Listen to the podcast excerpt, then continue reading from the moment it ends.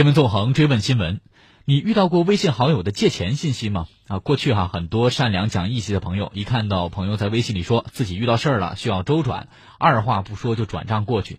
发现朋友的微信被盗之后，才后悔莫及。类似的案例多了，大家警惕也多了。遇到这种情况呢，就会多一个心眼儿。光发文字借钱可不行，你发一个语音我来听听，看看是不是真的是你。不成想啊，有的时候真的是耳听为虚。近日呢，多家媒体关注到利用微信语音包诈骗的案件，一些骗子啊盗取微信号以后发送借钱语音，受害人听到了哎声音差不多的这种信息，便会信以为真，转账汇款，最终还是落入了圈套。那这究竟是怎么回事呢？我们来听央广记者周一帆的报道。江苏南京江南分局岔路派出所昨天向中国之声介绍了这样一个案例。近日，该局接到报警，十月十三号，陈先生微信收到熟人王某发来的语音。方便借我五千块钱吗？需要买点东西。陈先生听到是朋友的声音，没多想，转了五千元过去。之后，王某又问陈先生能不能再借九千元。陈先生把自己还剩四百元的截图发给王某，王某说四百也行，四百也转给我吧。陈先生才起了疑心，但此时他的微信已经被王某拉黑。记录赔的是一模一样，主要是我我这个语音干了，要不是语音，我肯定不会被骗。类似的案例还有很多。据媒体报道，二零一八年，河北石家庄的董女士收到父亲的微信留言，称在超市买东西没有带钱，要求转账。收到父亲语音回复的董女士转账过去，回家后才发现父亲根本没去过超市，更没有通过微信要求她转账。那么这些相似语音或持续聊天的语音文件是如何发送的？互联网从业者、iOS 应用逆向工程专家沙子社说，微信本身并没有开放该项功能。这个微信语音的原理啊，大概是第一步，把你对着这个手机的麦克风说的话保存成一个录音文件；第二步呢，再把这个文件发送出去。出于对用户隐私的保护呢，微信是不关心你说了什么的。所以这个录音文件的内容它是不检查的，只要这个文件呢符合微信要求的那个录音的格式，微信就会把这个录音文件发出去。所以呢，理论上微信可以发送任意内容的录音文件。沙子社解释，问题主要就出在这一步，也就是说，在原版的微信中，这个发出去的录音文件，它只能是来自用户本人对着这个手机麦克风说话的这个声音，不能来自其他的渠道。但是那些卖家他就可以找一些技术人员来篡改这一部分的功能，生成一个新的微信文件。这个时候的微信就跟原版的微信不一样了。他篡改过的微信呢，就可以选择录音文件的来源，不局限于用户对着麦克风说的那个话了。嗯，听到这儿，大家可能会有点纳闷儿哈，这骗子是怎么模拟我的声音发出语音的呢？在江苏南京的案例当中，暂时没有更多的案情披露；而在石家庄的案例中，警方此前对媒体披露，嫌疑人通过在用户的聊天记录当中发出过的语音取样，模拟出了新的录音信息。从技术上来看，只要有样本，就能模拟出新的内容，甚至能模仿恐惧、哭泣等情绪。这真是有点防不胜防了。那实际上，如今市面上还有另外一种诈骗方式——微信语音包。比如说我是个男的，现在想模仿一个女孩在网上加好友进行聊天行骗啊，就可以去买。日前有媒体报道，在淘宝 QQ 群里边搜索就能够发现，只需要十块钱就可以买到一千条女生的微信语音信息。如果想要其他内容，还可以按照两元每条的价格进行私人定制。还有的呃，要是花上三十块钱，就可以获得每天更新的语音包，从日常聊天到唱歌，素材应有尽有。我们继续来听记者的报道。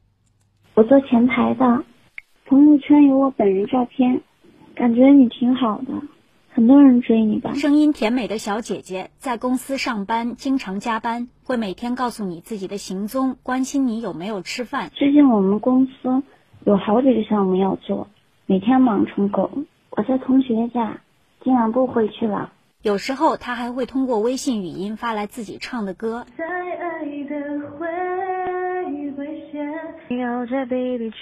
聊天一段时间后，他可能会跟你说快要还信用卡了。每天都是还款日，我每天都不知道明天该怎么活了。在大多数人的认知中，如果只是文字聊天，那么你无法判断对方的真实身份，而微信语音只能是该账号用户按住说话键，及时说话才能发送。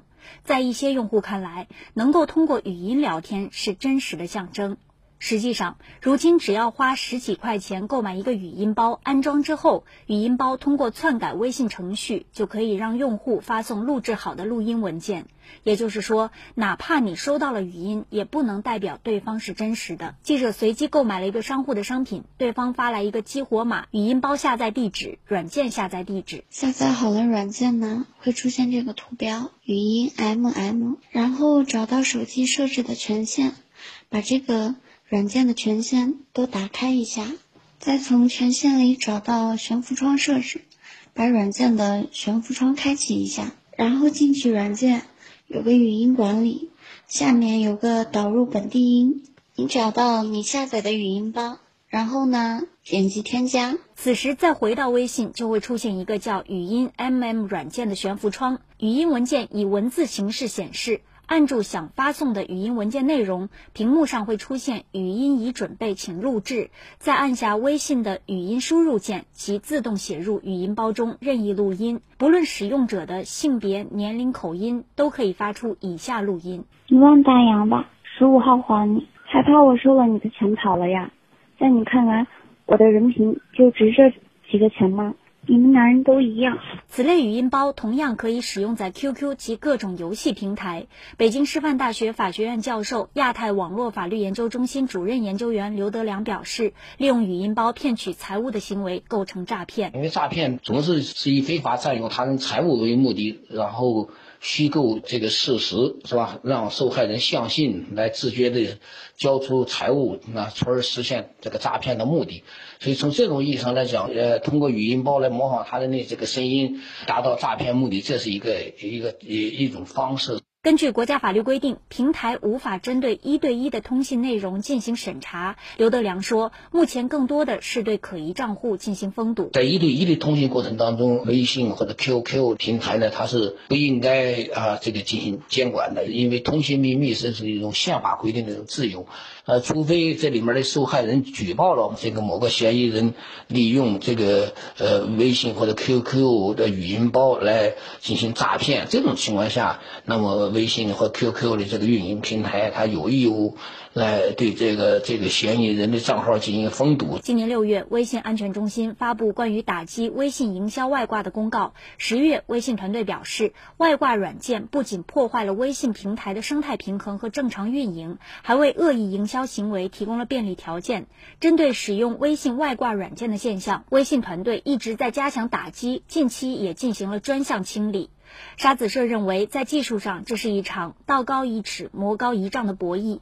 在网络黑灰产产业链中，一些行为的认定还不够明确，特别是一些游走在法律边缘的灰色产业，对平台和监管部门来说都是治理难点。恐怕只有当违法成本大于获利，才能从根本上遏制互联网灰黑产业的发展。那在这里，我们也再次提醒大家，防骗最有效的方法还是。自我加强防范，首先不要加不明来源的陌生好友；其次，涉及到钱财问题，无论熟人还是朋友，必须要通过电话联系或者当面确认求证是否属实之后再借钱。另外，用户如果发现自己微信号被盗取，可以在微信安全中冻结账号，同时呢，尽可能第一时间告知家人朋友，以免骗子得手。嗯，而对于那些想买语音包玩玩的朋友，也要提醒您，有律师说了，语音包虽然很多时候被包装成娱乐工具，实际上在其制作、售卖和使用当中，都可能存在违法风险，不要轻易尝试。